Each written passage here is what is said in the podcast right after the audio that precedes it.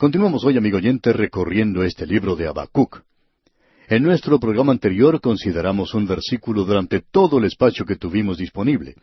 Es decir, que prácticamente dedicamos todo nuestro estudio por radio al versículo cuatro de este capítulo dos de Habacuc.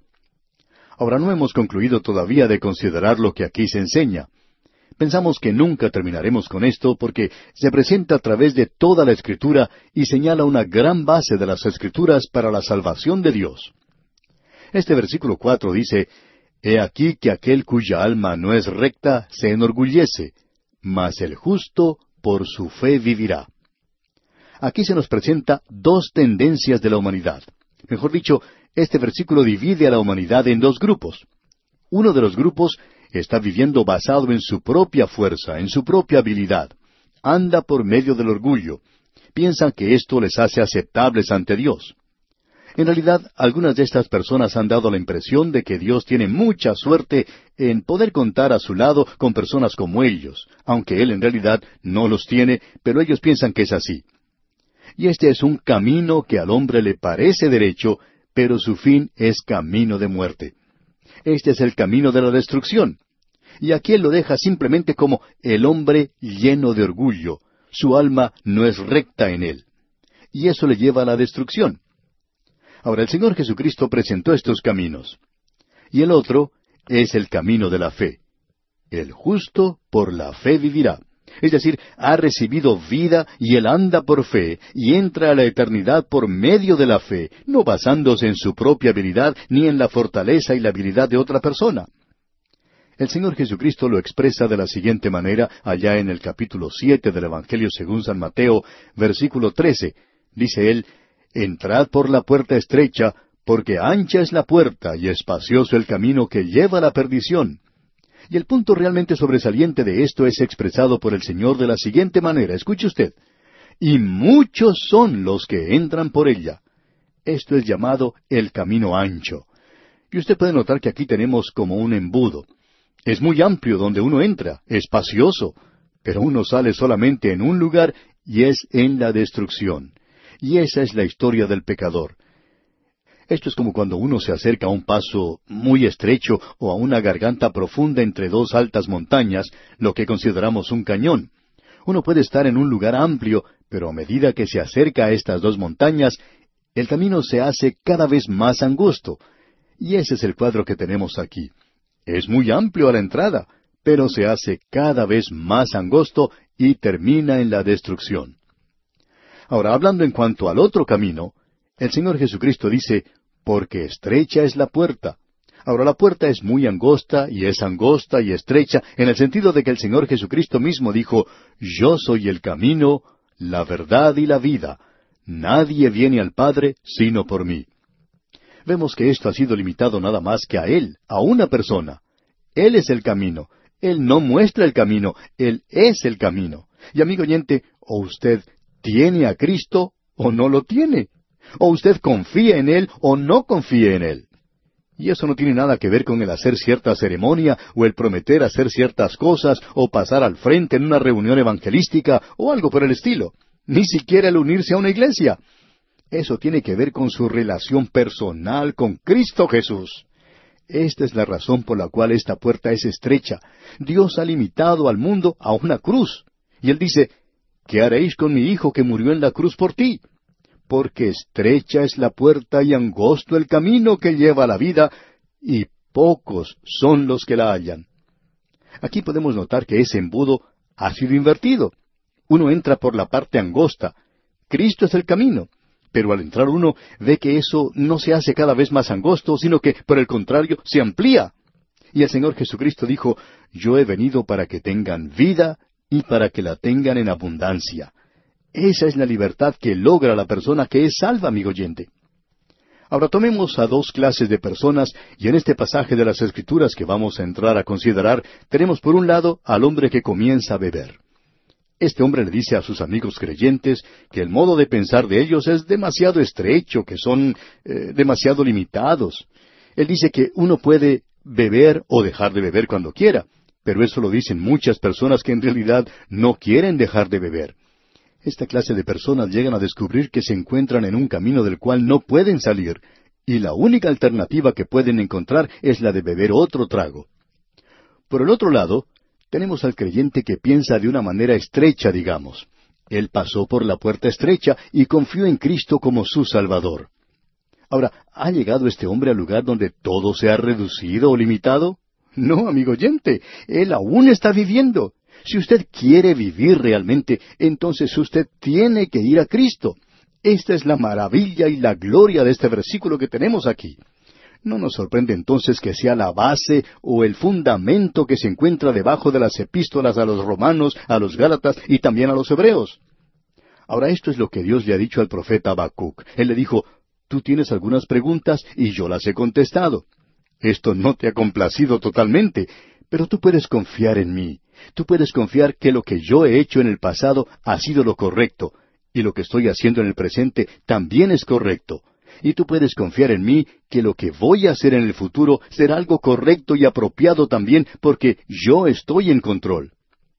Ahora, con eso en mente, amigo oyente, permítanos hablarle francamente y hacerle una pregunta.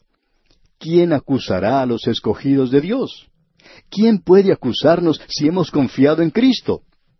Y sabemos que a los que aman a Dios, todas las cosas les ayudan a bien, esto es, a los que conforme a su propósito son llamados. Dios le está diciendo, por tanto, a este hombre Habacuc que él se encargará de los babilonios oportunamente. Él señala aquí la base sobre la cual él los va a juzgar. Dios le está diciendo, dame tiempo y yo me ocuparé de ellos. Yo voy a utilizarlos a ellos ahora para juzgar a mi pueblo. Pero luego yo les juzgaré a ellos también y los juzgaré a ellos en una base justa y santa y estaré justificado en lo que haga.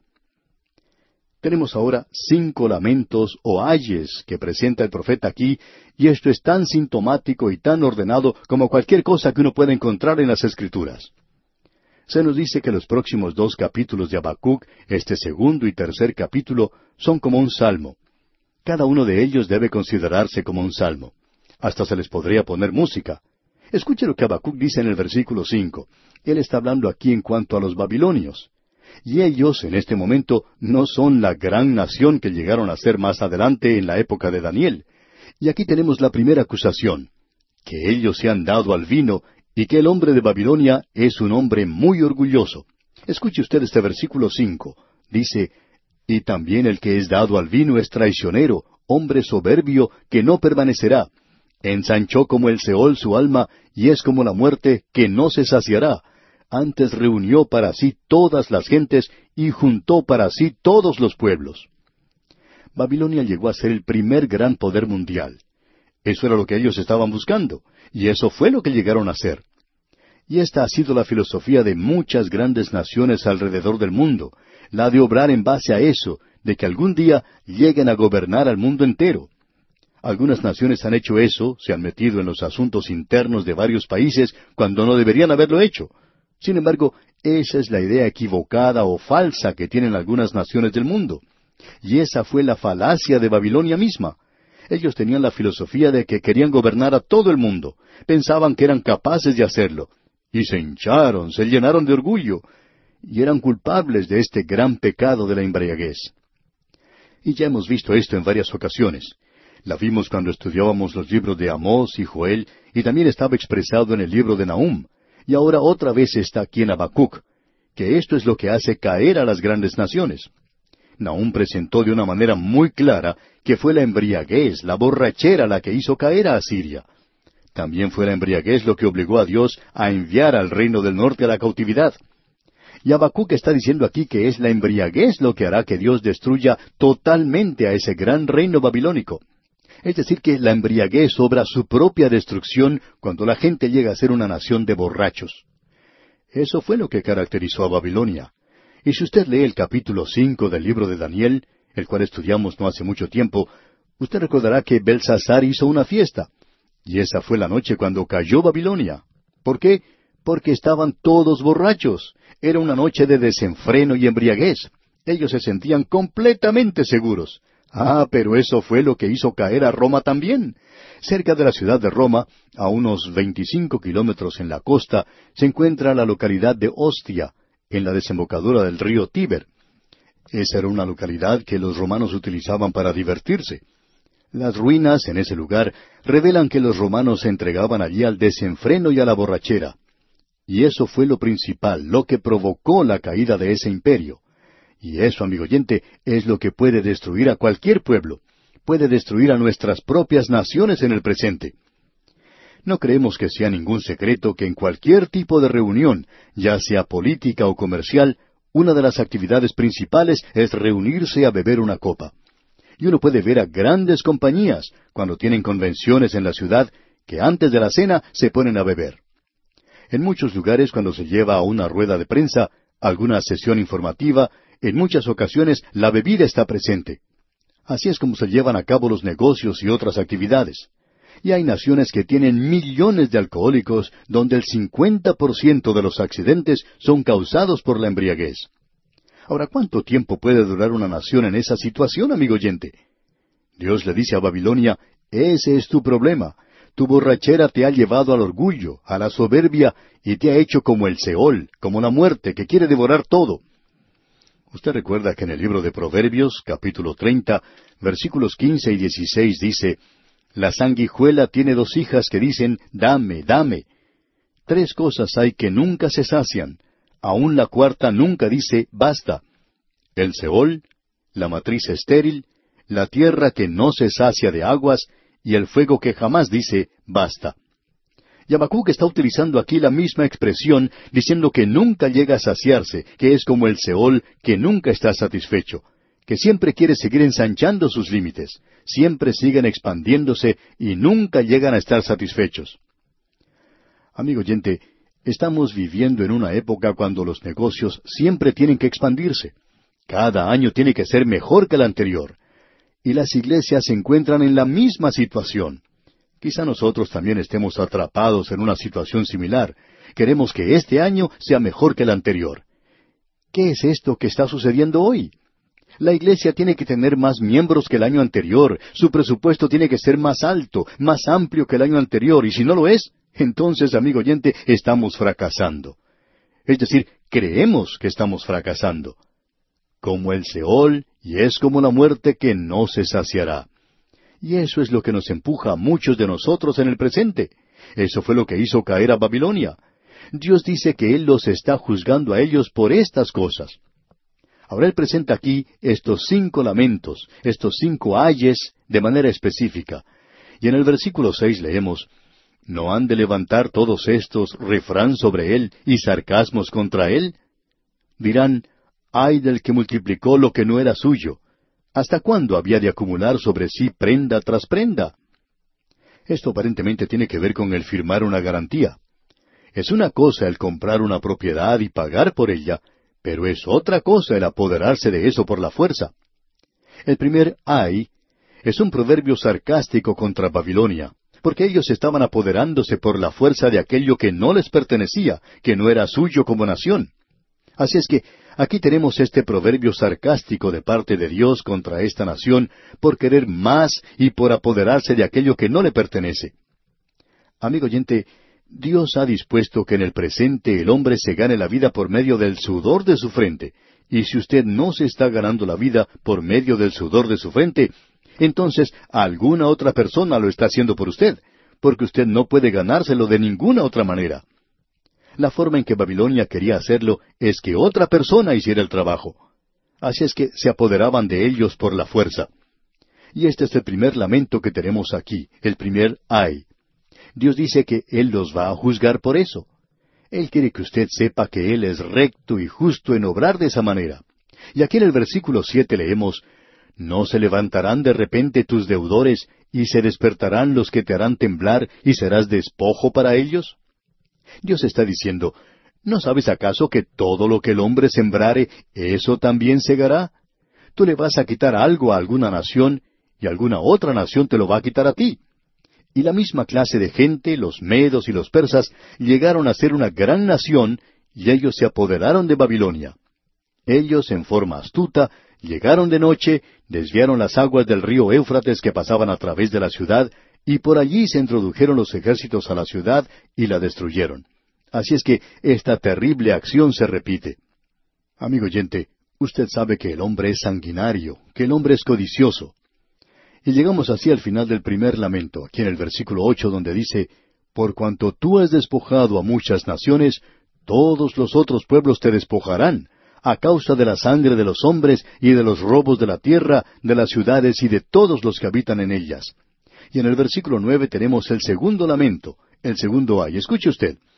Ay del que codicia injusta ganancia para su casa, para poner en alto su nido, para escaparse del poder del mal. Ahora debemos decir que debemos codiciar las cosas mejores, los mejores dones. Creemos que un creyente debería tener el deseo de querer agradar a Dios. Nos referimos a esa clase de codicia. Pero lo que se menciona aquí, por supuesto, es algo malo, es el codiciar aquello que no le pertenece a uno.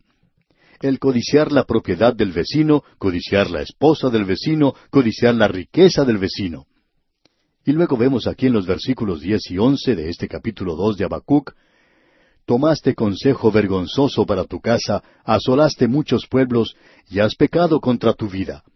Porque la piedra clamará desde el muro, y la tabla del enmaderado le responderá. Usted recuerda lo que sucedió cuando los fariseos querían que el Señor Jesucristo hiciera callar a las multitudes cuando Él estaba entrando a Jerusalén de manera triunfal. La multitud gozosa daba grandes voces por todas las maravillas que había visto. Y el Señor respondió que si ellos se callaban, es decir, que si la multitud se callaba, entonces las piedras clamarían. Allá en el Evangelio según San Lucas capítulo 19 versículos 39 y 40 leemos, entonces algunos de los fariseos de entre la multitud le dijeron, Maestro, reprende a tus discípulos.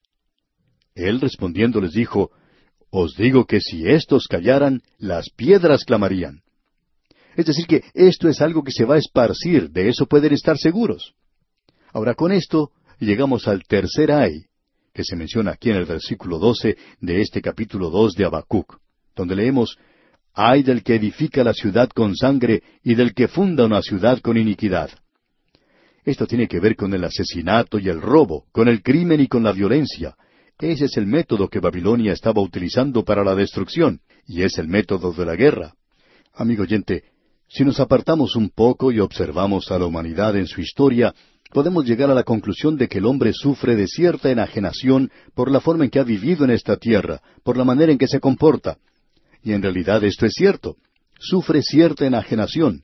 Se ve enajenado por el pecado. Tiene una naturaleza pecaminosa. Así es que ni siquiera puede dirigir su propio camino. De modo que siempre piensa que está haciendo lo correcto. Y nunca ha habido una guerra donde los que pelean no hayan pensado que estaba bien. Y siempre el hombre llega a la conclusión de que está haciendo lo justo y lo correcto. Amigo oyente, aquí tenemos la condenación de Dios para Babilonia y esto lo podemos traer a nuestra propia época, y podemos ubicar aquí a cualquier nación del mundo presente, y encajará muy bien aquí.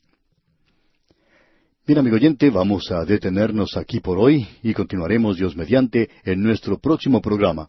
Mientras tanto, le recomendamos leer todo este capítulo dos de la profecía de Habacuc para estar más familiarizado con su contenido y extraer de este estudio el mayor provecho posible.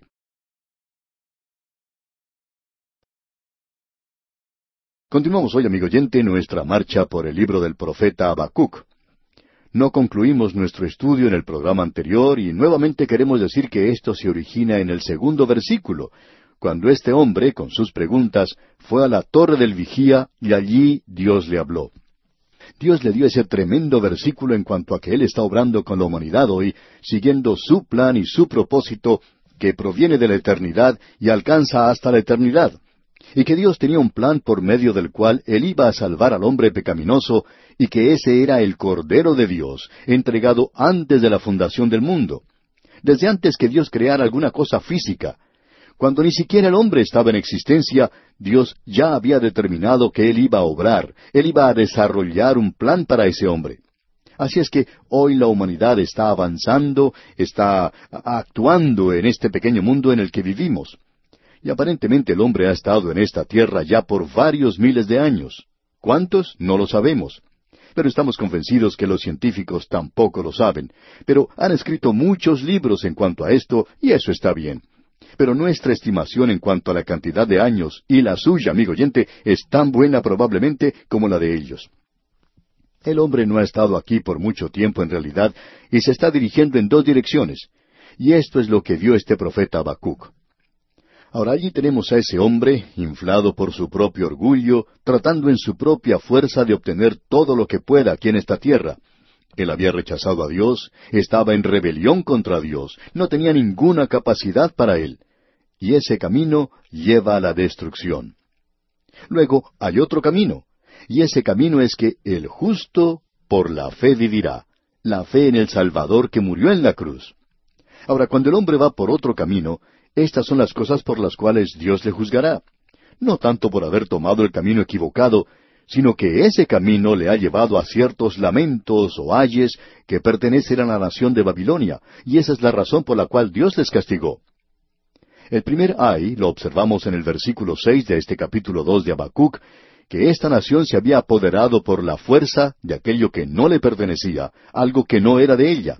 Se apoderaron de eso por medio de la fuerza, y Dios los juzgará por eso. Luego tenemos el segundo ay, y es la codicia. Ellos codiciaban todo, y Dios los castigaría por eso. El tercer lamento o ay es que aquello que habían obtenido lo habían obtenido por medio de la violencia, el asesinato, la espada, por medio de la brutalidad, y Dios las juzgará por eso. Eso lo vimos en el versículo doce de este capítulo dos. El cuarto ay es la embriaguez y la inmoralidad. Y vamos a leer una vez más hoy el versículo doce y también el versículo trece de este capítulo dos de Habacuc. Ay del que edifica la ciudad con sangre y del que funda una ciudad con iniquidad ¿No es esto de Jehová de los ejércitos? Los pueblos pues trabajarán para el fuego, y las naciones se fatigarán en vano. Piense, amigo oyente, en todos los esfuerzos vanos que muchas de las grandes naciones del pasado han hecho. En lugar de edificar, ellos dedicaron más tiempo a destruir. Por ejemplo, tenemos a Grecia. Esos ejemplares maravillosos de la arquitectura, de las estatuas, el arte y la literatura, y sin embargo los griegos dedicaron más tiempo a la destrucción siguiendo a Alejandro Magno cuando él se dirigió hacia el Asia, donde él no hizo otra cosa sino destruir una ciudad tras otra, una civilización tras otra. Eso es lo que le señala o le destaca a él. Eso es lo que señalaba o destacaba a Babilonia también, la nación que se menciona específicamente aquí. Luego en el versículo quince de este capítulo dos de Habacuc podemos leer Ay del que da de beber a su prójimo, ay de ti, que le acercas tu hiel y le embriagas para mirar su desnudez. Esta embriaguez es un poco diferente a la embriaguez que se menciona en el versículo cinco. Allí Dios dice que el hombre dado al vino es traicionero. Pero lo que está diciendo aquí es algo trágico. Ay del que da de beber a su prójimo. Es decir, que el licor hoy se utiliza como un método para llevar a otra persona a cometer una inmoralidad trágica. Esto lleva al derrumbamiento de la moralidad, lleva a los hombres a cometer pecados que de otra manera ni siquiera estarían enterados, la falta de honradez, por ejemplo, y muchos otros. Esto ocurre con frecuencia alarmante en las grandes compañías comerciales. Cierto hombre de negocios que formaba parte de una gran compañía y también otro que trabajaba para un banco contaban algo que es realmente sorprendente. Decían ellos que una de las cosas que ellos hacían era emplear a ciertos hombres que por lo general ocupaban ciertos cargos, cuya labor era la de observar a algunos de los trabajadores, de los empleados, que comenzaban a beber demasiado. Tenían muchas formas de averiguar eso. A veces hablaban con la esposa de ese hombre, le seguían cuando salían de noche y comenzaban a faltar al trabajo o a llegar tarde o no se presentaban por varios días. Y esas compañías hacen eso porque muchas de estas personas son muy inteligentes, trabajan muy bien, y por tanto, estos hombres especializados en esta tarea hablan con ellos y los enfrentan con el problema de la vida que tienen y les ofrecen asistencia. Tratan de ayudarles para que abandonen el vicio de beber. Pero amigo oyente, esto parece una locura, porque estas mismas compañías tienen cócteles donde se ofrece mucha bebida y estos hombres se emborrachan. Y luego tienen que ayudarles a salir de la borrachera. Es como tener un hospital donde se lleva a personas que están sanas y allí se les contagia con algunos microbios y luego los operan y los curan para librarlos de la enfermedad que han contraído. Parece que el hombre fuera un conejillo de indias en este mundo en el cual vivimos, ya que se hacen tantas cosas fuera de la lógica, aun por grandes compañías comerciales. Y esa es la condenación que tenemos en este versículo. Se les acusa de que están haciendo borrachos de esta gente, no solo que están bebiendo ellos, sino que están haciendo borrachos de los otros. Hay una pareja, el esposo y la esposa, entre otros que están dedicando su tiempo a ayudar a los jóvenes que se encuentran bajo el poder de las drogas. Y esta pareja dice que los jóvenes provienen de hogares donde el padre y la madre acostumbran a beber. Ahora, si el papá y la mamá van a beber en la casa y vivir su clase de vida, ¿por qué este jovencito no puede tomar sus drogas? Nos gustaría tener una buena respuesta para esto, porque se nos ha hecho esta pregunta y nosotros no hemos podido dar una respuesta apropiada, porque pensamos que la mamá y el papá son los responsables porque el joven se entrega a las drogas. Creemos que detrás de las drogas se encuentra el alcoholismo y la embriaguez. Eso es lo que ha provocado que esto se haya esparcido de tal manera. Ahora creemos que estas cosas no se dicen abiertamente hoy, Reconocemos que no las escuchamos decir por radio y esto no lo hace a uno muy popular que digamos. Pero no creemos que Habacuc haya sido muy popular, y por cierto que no lo era en Babilonia, donde había llegado su profecía. Ellos descubrieron que Dios condena la embriaguez y que Dios condena a aquellos que hacen borrachos de los demás. Escuchemos ahora lo que dice el versículo 16 de este capítulo 2 de Habacuc. Esto lleva a una inmoralidad crasa. Escuche usted te has llenado de deshonra más que de honra. Bebe tú también y serás descubierto. El cáliz de la mano derecha de Jehová vendrá hasta ti, y vómito de afrenta sobre tu gloria. Esto lleva a una inmoralidad crasa. La embriaguez, la borrachera, llevan al divorcio. Eso lleva al quebrantamiento del hogar, lleva a una vida de pecado. Amigo oyente, hemos llegado al punto donde uno ya pierde el respeto a los hombres que se encuentran en cargos gubernamentales, cuando se conoce muy bien que esas personas que hablan tanto en cuanto a la honradez y hablan tanto de cómo van a ayudar a los pobres, mientras ellos mismos son alcohólicos y están bebiendo como un pez. Amigo oyente, ¿cómo podemos respetar al gobierno cuando se está llevando a cabo cosas como estas abiertamente? Y sin embargo, se nos dice que los respetemos, que los pongamos como ejemplos y que los apoyemos. Nos hace inclinar nuestra cabeza de vergüenza al ver que cosas así ocurren en nuestras instituciones gubernamentales. Y Habacuc presentó eso hace muchísimos años atrás, y Dios está diciendo que esa es la razón por la cual Él derriba a Babilonia a causa de estos pecados. Y aquí en el versículo 17 leemos, Porque la rapiña del Líbano caerá sobre ti, y la destrucción de las fieras te quebrantará a causa de la sangre de los hombres y del robo de la tierra, de las ciudades y de todos los que en ellas habitaban. La violencia es otro de los frutos provenientes de la embriaguez. Toda clase de inmoralidad sale de la embriaguez. La cultura de los drogadictos es producto de eso.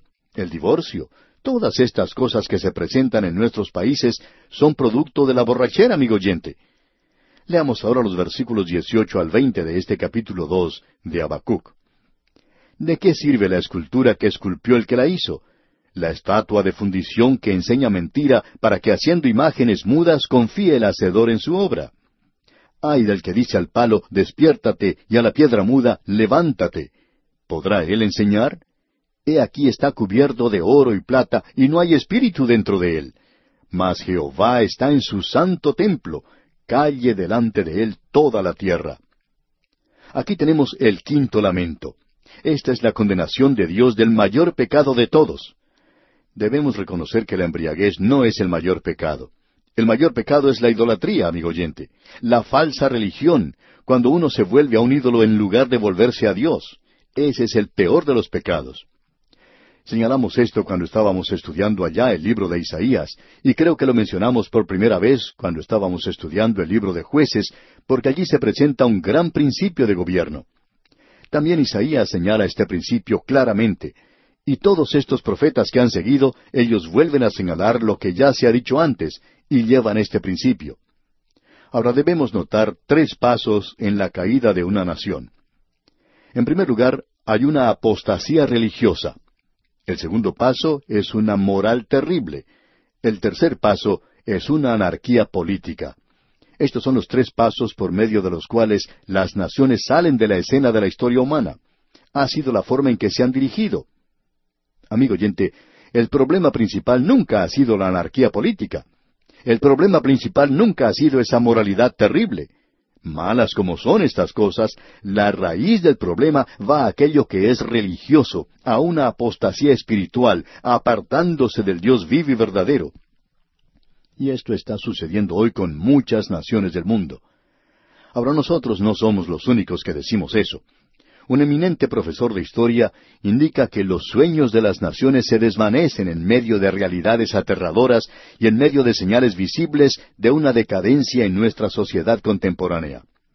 Otro indica que en nuestra juventud teníamos un sentido muy profundo del propósito nacional, el cual hemos perdido al pasar de los años de nuestra vida a la gloria.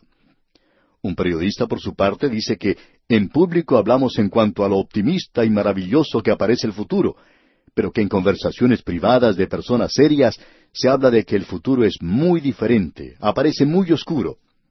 Ahora se comienza a hablar de ciertas dudas de que hombres de carácter moral sean capaces de resolver y siquiera controlar los problemas políticos, sociales y económicos que la vida ha colocado ante ellos. Este es el cuadro, esta es la historia de la caída de las naciones. Y esto es lo que nos alarma a nosotros, porque es un gran principio que ha sido señalado por Habacuc en la palabra de Dios y esto fue cumplido en la nación de Babilonia porque comienza con apartarse del Dios vivo y verdadero. Hemos señalado en esta serie de programas que la idolatría está fuera de moda, que no hay personas inclinándose ante ídolos en algunos países, pero por supuesto que esto no es totalmente cierto. Hay muchas personas que están adorando al dinero, por ejemplo, en el presente. Hay muchos hombres en el presente que adoran el sexo. Hay muchos que adoran el placer. Hay muchas mujeres que han entregado su virtud para poder llegar a ser una estrella famosa, para poder avanzar. Amigo oyente, a cualquier cosa a la que usted se entregue, cualquier cosa que tome todo su tiempo, toda su energía, todo de usted, esta es la adoración suya, ese es su Dios, ese es su ídolo, y eso es lo que Dios condena. Dios dice que es un Dios celoso. Dios dice, yo te he creado, yo te he formado y redimido. Y Dios quiere que estemos con Él. Y cuando el hombre le da la espalda a Dios, es lo peor que el hombre puede hacer. Y el profeta Abacú concluye este capítulo dos diciendo aquí en el versículo veinte, Mas Jehová está en su santo templo, calle delante de él toda la tierra. Nosotros creemos que aquí se está refiriendo al futuro, cuando el Señor vendrá a la tierra, cuando Él esté en su santo templo. Allí entonces toda la tierra se inclinará ante Él todo el conocimiento del día de hoy, todo el encanto, todo el atractivo y todo el placer, toda esa confusión desaparecerá. Pero también es cierto que la razón por la cual nosotros estamos teniendo nuestros problemas y dificultades aquí es que Él está allá en el cielo. El Señor está en su santo templo y si el hombre le reconociera a Él y se inclinara ante Él y reconociera a Dios, sería algo maravilloso, amigo oyente.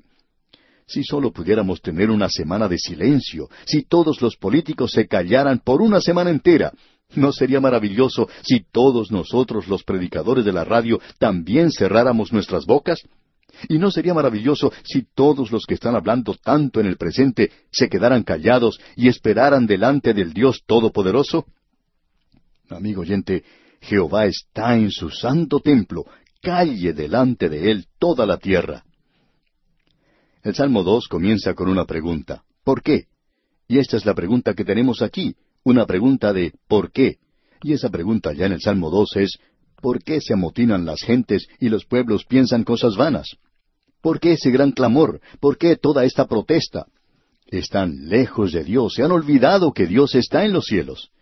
El poeta se equivoca cuando dice que Dios está en su cielo y todo anda bien con el mundo. Dios sí está en el cielo, pero todo anda mal por el mundo, porque el hombre no está en una relación correcta con Dios. Nuestro problema hoy, amigo oyente, no es un problema humano, sino que es un problema divino, es un problema de la relación del hombre con Dios. Esa es la única alternativa, la única salida. El justo por su fe vivirá. Bien, amigo oyente, hemos llegado así al final de nuestro estudio de este capítulo dos de Habacuc. Dios mediante, en nuestro próximo programa comenzaremos a estudiar el capítulo tres. Mientras tanto, le sugerimos que usted lea este capítulo y se familiarice con su contenido.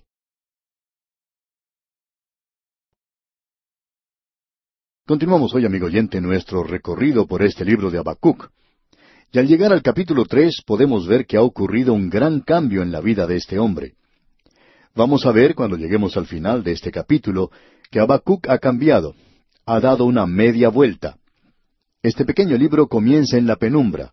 Parece que él tuviera un signo de interrogación por cerebro al comienzo. Él está haciéndole preguntas a Dios, pero luego él concluye su libro en gloria con una gran exclamación.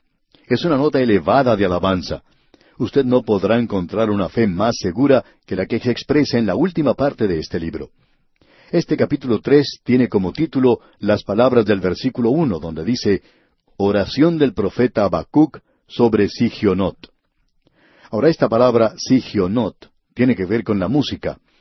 Hay algunos que opinan que puede ser alguna indicación musical que le da instrucciones al músico de cómo interpretar esto. Otros opinan que es un instrumento musical.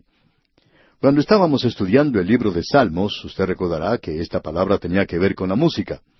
Así es que esta oración es una oración musical, es la poesía hebrea y es un cántico, un cántico de mucha alabanza. En el versículo dos entonces leemos, Oh Jehová, he oído tu palabra y temí. Oh Jehová, aviva tu obra en medio de los tiempos, en medio de los tiempos hazla conocer.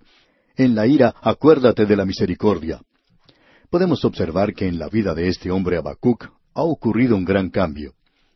Esa experiencia gloriosa que él pasó en la torre de vigía y esa paciente espera por una respuesta de parte de Dios le lleva al punto de verdadera fe, y no solo eso, sino que abre sus ojos a algo de lo cual él no estaba consciente anteriormente. Así es que este es un cántico, podríamos llamarlo una canción folclórica o popular, algo muy feliz. Y tiene que ser interpretado con instrumentos de cuerda, y eso lo descubrimos viendo el final de este capítulo, al fin de este libro, donde dice, al jefe de los cantores sobre mis instrumentos de cuerdas. Pensamos que esa es una nota que Habacuc puso allí de cómo debería cantarse ese salmo. Él le indica al solista cómo debe hacerse. Debe utilizar un instrumento de cuerda. De paso, digamos que hoy la mayoría de los cantos folclóricos son cantados así, con instrumentos de cuerda. Y quizá a usted no le agrada demasiado algunos de estos instrumentos de cuerda o la música que producen. Sin embargo, son utilizados por los cantantes folclóricos. Aparentemente, pues, eso es lo que tenemos aquí, pero en un nivel muy elevado, mucho más elevado, por supuesto, del que se escucha en el presente. Y cuando decimos escucha, nos referimos al sonido nada más, y no prestamos oído realmente a lo que se interpreta. Es sorprendente hoy que se escucha hablar tanto de la libertad de expresión. Pero ¿qué podemos decir en cuanto a la libertad de oír? A veces quisiéramos proteger nuestros oídos sencillamente porque un cualquiera insiste en tener su libertad de expresión, pues ofende nuestros oídos, porque tenemos que escuchar la canción esa que no nos interesa en realidad. Y a veces yo tengo que escuchar algunas canciones un poco pasadas de color. Eso por supuesto basado en mi propia opinión, pero esa persona tiene que tener su libertad de expresión. Pero no consideramos hoy que también deberíamos tener un poquito de libertad para nuestros oídos, y no tener que escuchar toda esa basura que circula en el presente. Es lo mismo que ocurre en algunos países en los tribunales. El criminal debe ser protegido y al hacer eso se deja sin protección a los demás ciudadanos. Y parecería como que el criminal tuviera más derechos que el ciudadano honrado que no desobedecerá, que se comporta según la ley siempre. Y parecería como que nosotros estuviéramos tomando las cosas al revés. Pero volviendo a lo que tenemos aquí, debemos decir que este es un cántico maravilloso.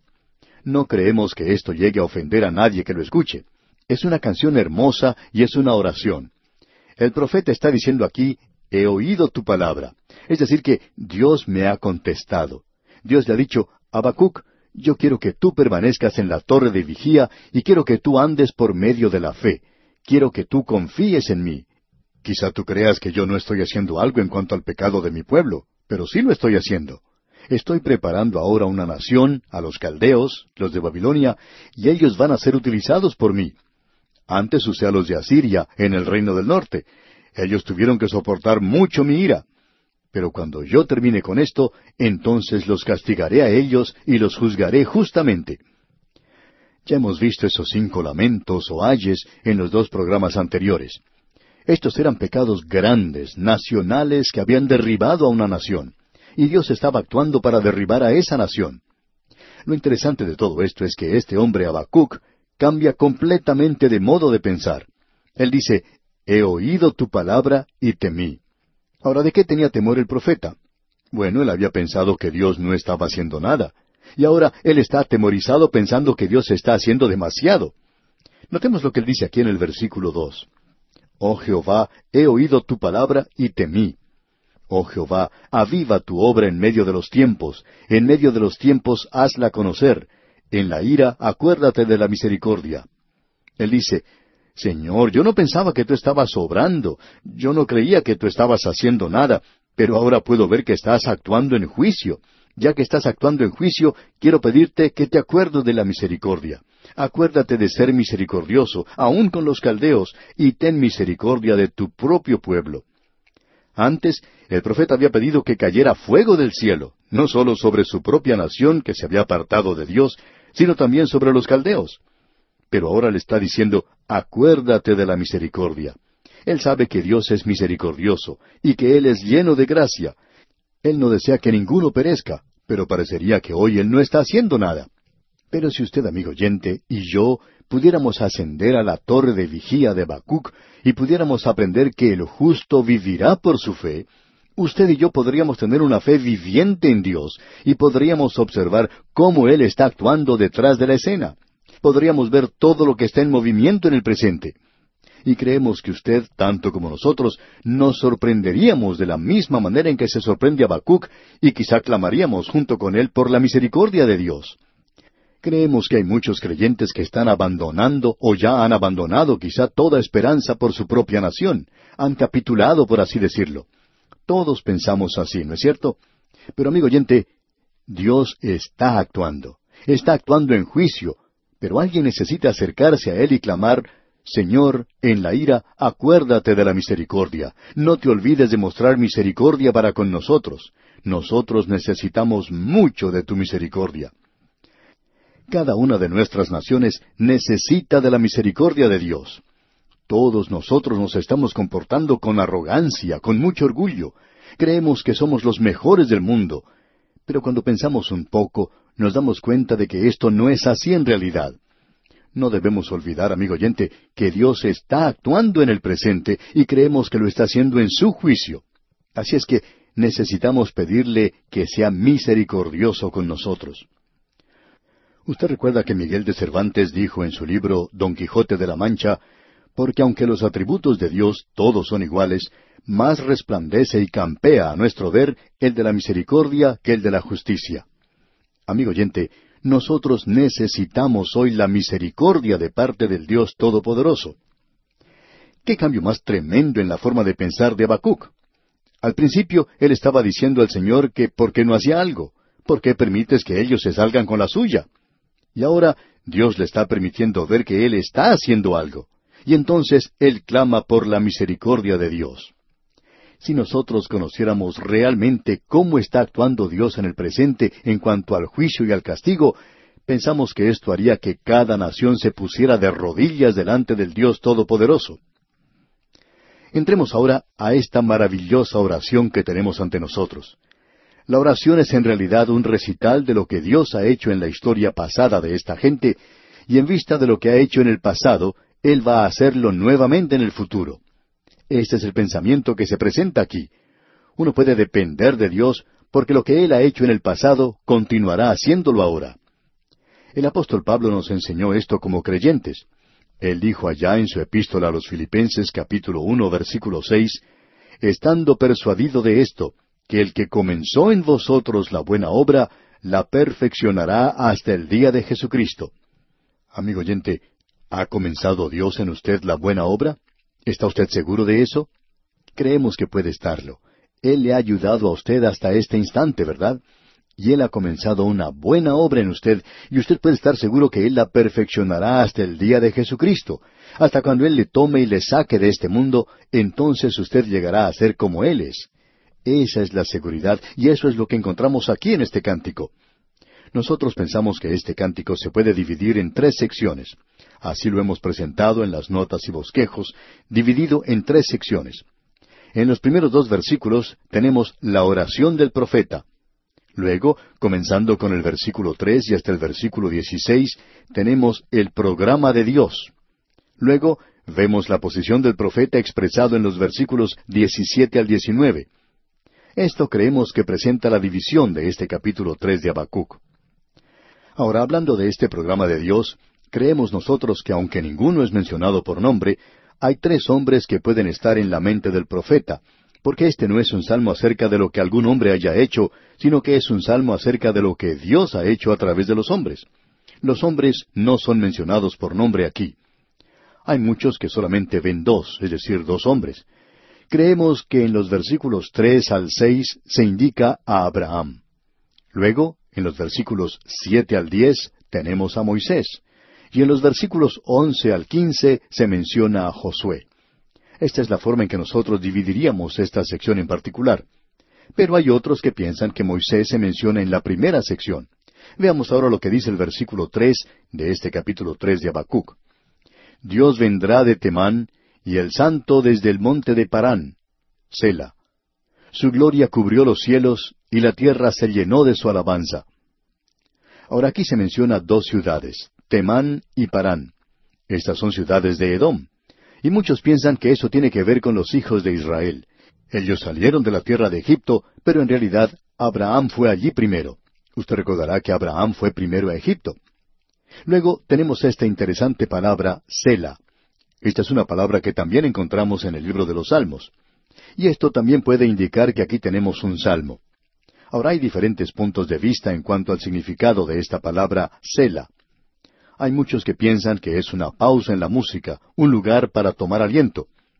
Otros opinan que aquí es donde comienzan a sonar los tambores y que la música alcanza un tiempo crescendo. Sin embargo, muchos opinamos que lo que aquí indica es algo que mencionamos antes, y es pare, mire y escuche. Esto puede observarse muchas veces en los cruces a nivel de ferrocarril. Quizá usted recuerde haber visto justo antes del cruce un letrero que dice pare, mire y escuche. Pues bien, esto es lo que significa esta palabra Sela en este salmo. Dios vendrá de Temán y el santo desde el monte de Parán. Ahora siéntese y tome nota de esto, está diciendo Dios. Esté seguro de oír esto. Y el cantor tiene que detenerse y tocar los tambores aquí. Sela. Esto es para llamar la atención a lo que se dice. No creemos que tenga demasiada importancia si se refiere a Abraham o si se está refiriendo a Moisés, porque Dios estaba presente con estos dos hombres. Y tenemos un cuadro realmente maravilloso de la gloria y la maravilla de Dios. Dice, su gloria cubrió los cielos y la tierra se llenó de su alabanza. Y eso no ha tenido lugar aún, pero fue cierto en cuanto se refiere a Abraham y a los hijos de Israel cuando ellos salieron de Egipto. Al comienzo hubo alabanzas en sus corazones. Por supuesto que más adelante ellos llegaron a quejarse y a lamentarse por el resto de la jornada, pero la gloria de Dios cubrió los cielos. Creemos que como creyentes necesitamos tener una viva impresión de la gloria de nuestro Dios, de cuán majestuoso, cuán maravilloso, cuán poderoso, cuán misericordioso es Él. Sigamos leyendo ahora aquí en el versículo cuatro de este capítulo tres de Habacuc. Y el resplandor fue como la luz, rayos brillantes salían de su mano, y allí estaba escondido su poder. Usted se ha dado cuenta que cuando sale el sol se puede observar que aparecen rayos de luz. Bueno, ese es el cuadro que se nos presenta aquí. Creemos que cuando el Señor regrese a llevar a su iglesia, esa gloria estará presente. No fue así cuando Él nació en Belén. Y cuando Él venga a la tierra a establecer su reino, su resplandor será como la luz. Él tenía estos rayos brillantes que salían de su mano. Allí se ocultaba el poder, es decir, que la gloria de Dios estaba cubriéndole tanto que no se le podía ver. La misma gloria de Dios oculta la gloria de Dios, la majestad de su persona. Esto es algo que los creyentes necesitan reconocer y respetar. Ahora, en el versículo cinco de este capítulo tres de Habacuc leemos Delante de su rostro iba mortandad, y a sus pies salían carbones encendidos. Esto puede aplicarse a la época de Moisés en Egipto y a las plagas que tuvieron lugar allí. Pero también puede aplicarse a Abraham, quien fue a Egipto porque había un hambre muy grande, había mortandad en la tierra. Y el versículo seis comienza diciendo, Se levantó y midió la tierra. Y usted recuerda que él le dijo a Abraham que él le iba a dar esa tierra. Dios la había medido. Allá en Deuteronomio capítulo treinta y dos, versículo ocho leemos, cuando el Altísimo hizo heredar a las naciones, cuando hizo dividir a los hijos de los hombres, estableció los límites de los pueblos según el número de los hijos de Israel. Es algo sorprendente lo que leemos aquí. Luego en el versículo seis, el versículo completo dice, Se levantó y midió la tierra, miró e hizo temblar las gentes. Los montes antiguos fueron desmenuzados, los collados antiguos se humillaron. Sus caminos son eternos. Cuán insondables son sus juicios e inescrutables sus caminos. Este es un salmo verdaderamente maravilloso, amigo oyente, el que hemos estado considerando hoy. Pero vamos a detenernos aquí en esta ocasión y continuaremos Dios mediante en nuestro próximo programa. Mientras tanto, le recomendamos leer todo este capítulo tres de la profecía de Habacuc para estar así familiarizado al continuar en nuestro próximo estudio con este capítulo de alabanza.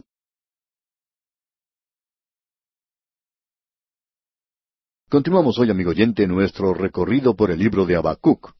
Estamos en el último capítulo, el capítulo tres, y en los versículos tres al dieciséis de este capítulo tenemos detallado el programa de Dios. En otras palabras, lo que Habacuc está haciendo aquí es repasando la forma en que Dios ha tratado con su pueblo a través de los siglos, basado en la fidelidad de Dios y en la infidelidad de la gente. Dios nunca los abandonó. Dios le dio a este hombre el valor para enfrentar el futuro. Así es que esto ha causado que él escriba este poema de alabanzas a Dios. Ahora esta sección, como dijimos en nuestro programa anterior, está dividida entre tres personas diferentes. Vimos en los versículos tres al seis a Abraham. Evidentemente él regresa al principio mismo cuando Dios llamó a una nación. Llamó a un hombre primero y de ese hombre hizo la nación. Pasamos entonces de allí y nos encontramos hoy en el versículo siete. Y aquí se nos presenta de manera muy destacada a Moisés.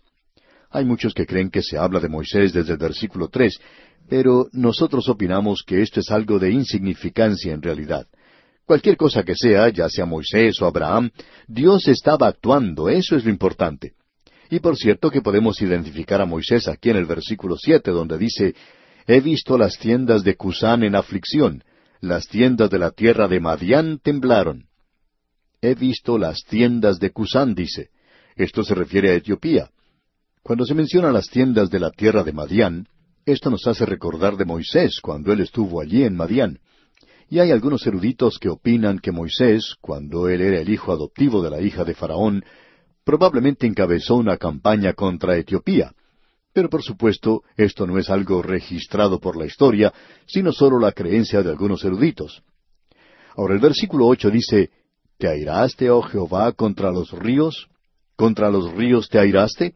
¿Fue tu ira contra el mar cuando montaste en tus caballos y en tus carros de victoria?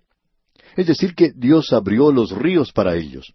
Usted recordará cómo ellos cruzaron el Mar Rojo y cómo cruzaron el río Jordán. Él está pensando en esto aquí. Él dice, ¿fue tu ira contra el mar cuando montaste en tus caballos y en tus carros de victoria? Este es un lenguaje muy hermoso, por cierto, y habla en sentido figurado habla del hecho de que Dios no estaba enojado con los ríos porque estuvieron bloqueando el camino, sino que sencillamente abrió el mar rojo para que ellos pudieran pasar. Lo mismo ocurrió más adelante con el río Jordán. Ahora el versículo nueve de este capítulo tres de Habacuc dice Se descubrió enteramente tu arco. Los juramentos a las tribus fueron palabra segura. Hendiste la tierra con ríos. Es decir, que Dios estaba cumpliendo con su pacto, con su promesa a su pueblo. Y amigo oyente, usted puede apreciar que es necesario que el tamborillero haga sonar aquí su tambor otra vez, porque esto es algo que debe despertarlos y provocar en ellos el deseo de escuchar lo que Dios tiene que decir.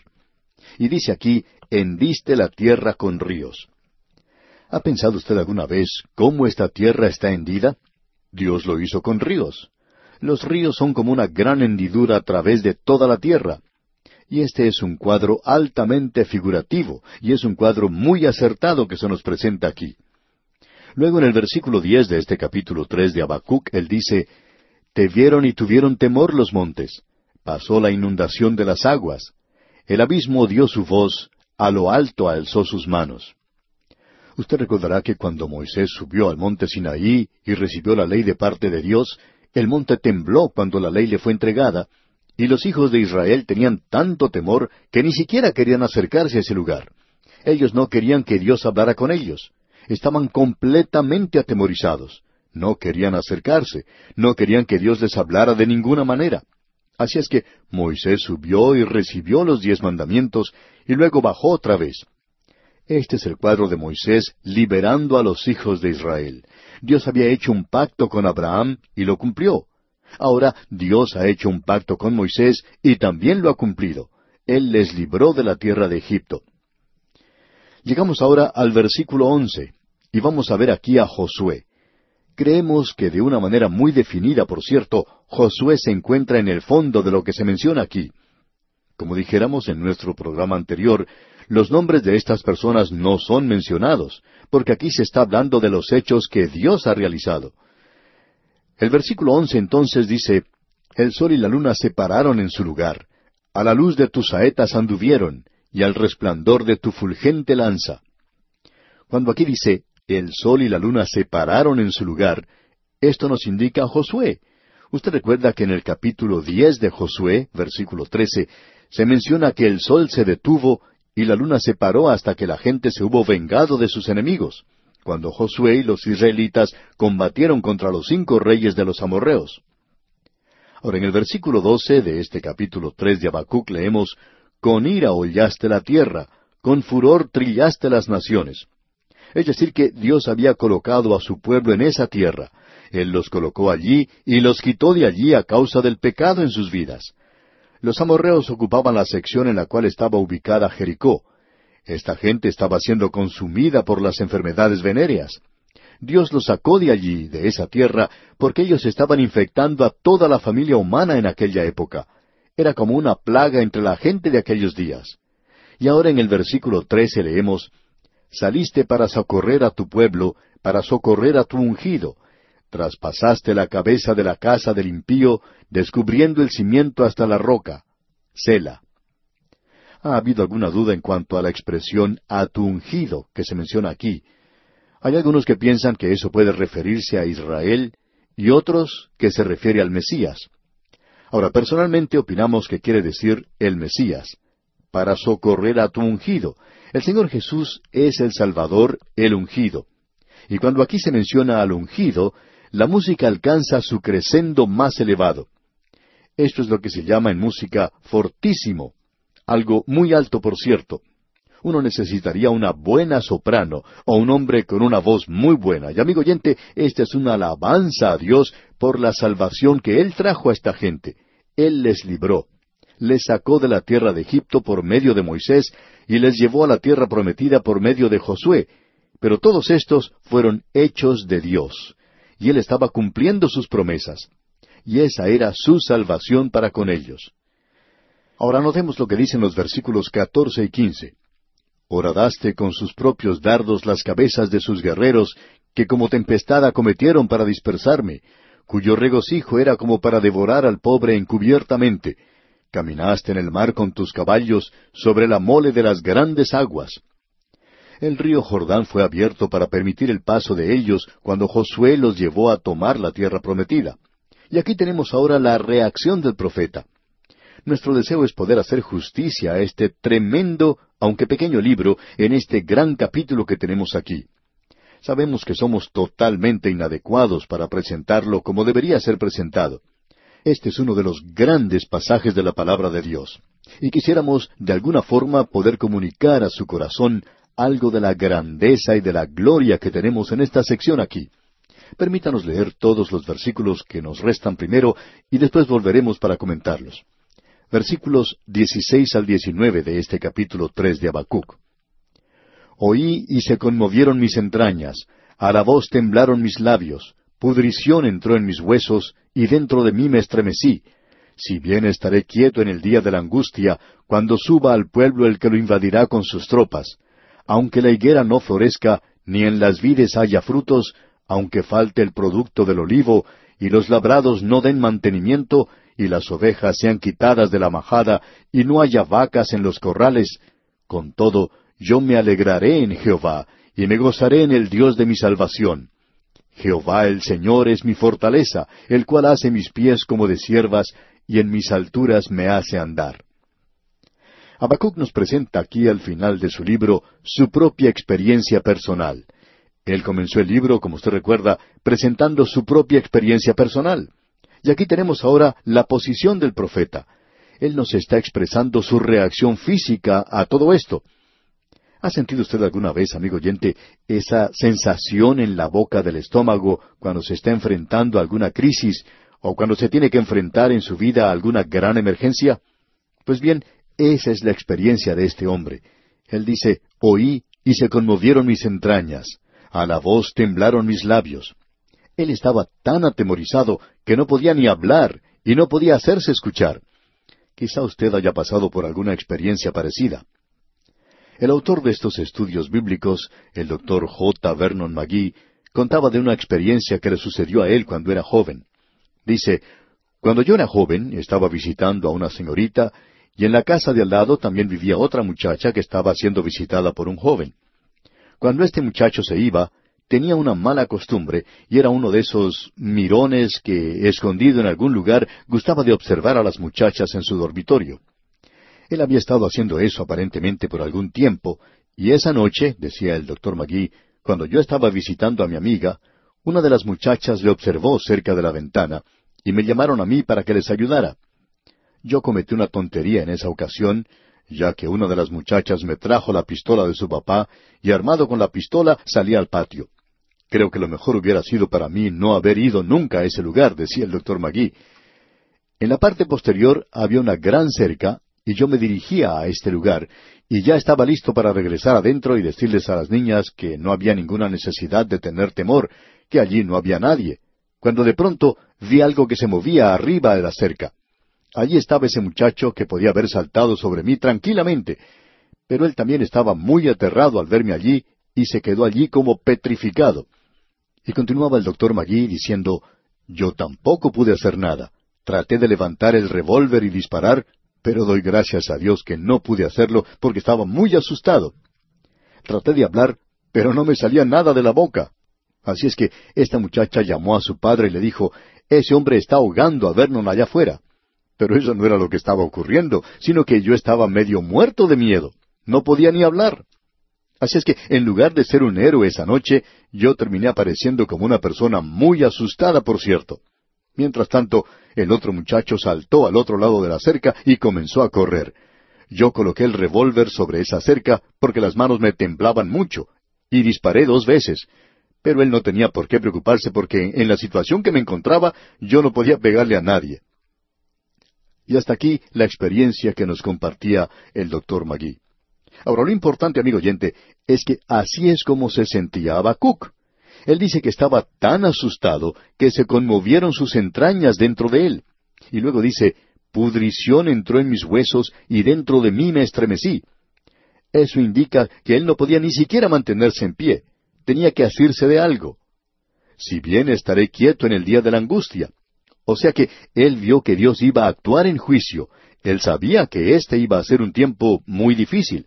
Pero a pesar de todo, él dice en la primera parte del versículo 17, aunque la higuera no florezca, ni en las vides haya frutos, o sea, aunque no haya nada allí, él dice, con todo, yo me alegraré en Jehová y me gozaré en el Dios de mi salvación. Quisiéramos que usted note esto, amigo oyente, porque es tan importante para nosotros, especialmente en estos días en los cuales nos toca vivir. Hay tanto que se nos promete en el presente, Siempre estamos recibiendo literatura que no sirve para nada en realidad, sino para arrojarla a la basura. Nos llega alguna revista de una obra llamada cristiana que nos dice todo lo que uno puede obtener por medio de la oración, que Dios le hará prosperar, que le dará buena salud, que le permitirá obtener de todo. Pero, amigo oyente, Dios no es un papá Noel glorificado. Nuestro Dios está actuando de una manera muy definida. Y si usted quiere una respuesta para sus problemas, la respuesta está aquí. Y la respuesta es sencillamente esto, que Dios es la respuesta para nuestros problemas. Este hombre se había dirigido a Dios al principio de este libro y le había preguntado, ¿por qué estás haciendo ciertas cosas? ¿Por qué me permites que yo vea la maldad? ¿Por qué no actúas? Y luego Dios le llevó a la atalaya, a esa torre de vigía, y le permitió ver lo que él estaba haciendo. Y ahora este hombre dice, yo voy a andar por fe en Dios. Y Él es la respuesta para los problemas del presente. Yo no sé quién es usted o cuáles son sus problemas, pero Dios tiene la respuesta. Él es la respuesta. Usted puede tener fe y confianza en Él. Dios tiene un propósito para usted en su vida, amigo oyente, y Dios lo va a llevar a cabo sin lugar a dudas. Usted puede confiar en Cristo, y cuando usted confía en Él, usted verá que Él comienza a obrar en usted y Él quiere hacerle a usted según su propia imagen. Dios quiere hacerle a usted como Cristo. El apóstol Pablo nos dice en su epístola a los Romanos capítulo ocho versículos veintiocho y veintinueve Y sabemos que a los que aman a Dios todas las cosas les ayudan a bien, esto es, a los que conforme a su propósito son llamados. Porque a los que antes conoció, también los predestinó para que fuesen hechos conforme a la imagen de su Hijo, para que Él sea el primogénito entre muchos hermanos. El propósito eterno de Dios, amigo oyente, es el de hacer de usted alguien como Cristo Jesús. Y él dice nuevamente en la segunda epístola a los Corintios, capítulo tres, versículo dieciocho, Por tanto, nosotros todos, mirando a cara descubierta como en un espejo la gloria del Señor, somos transformados de gloria en gloria en la misma imagen, como por el Espíritu del Señor. Amigo oyente, Dios tiene un propósito para usted. No interesa quién sea usted, y cualquiera que venga a decir que alguien más tiene un propósito mejor en su vida que el que usted tiene, es algo completamente equivocado.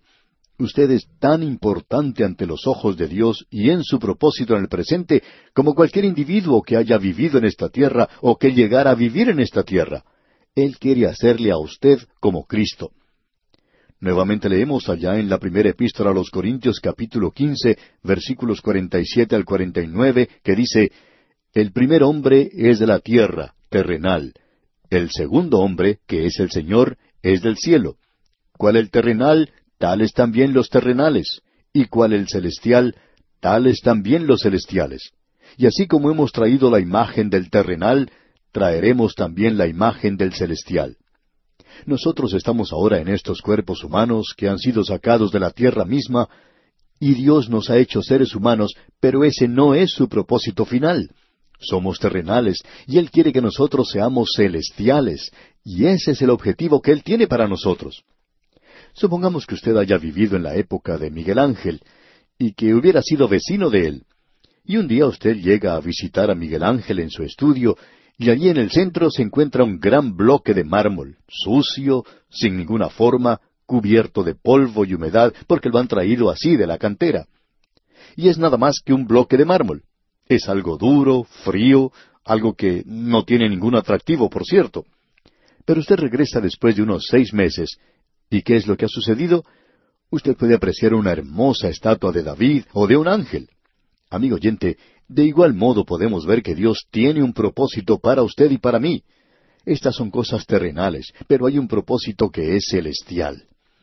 Amigo oyente, la idea del artista, el Espíritu Santo, es el de hacernos según su imagen, y el cincel es la disciplina del Señor Jesucristo. A quien Dios ama, castiga. Hemos visto esto.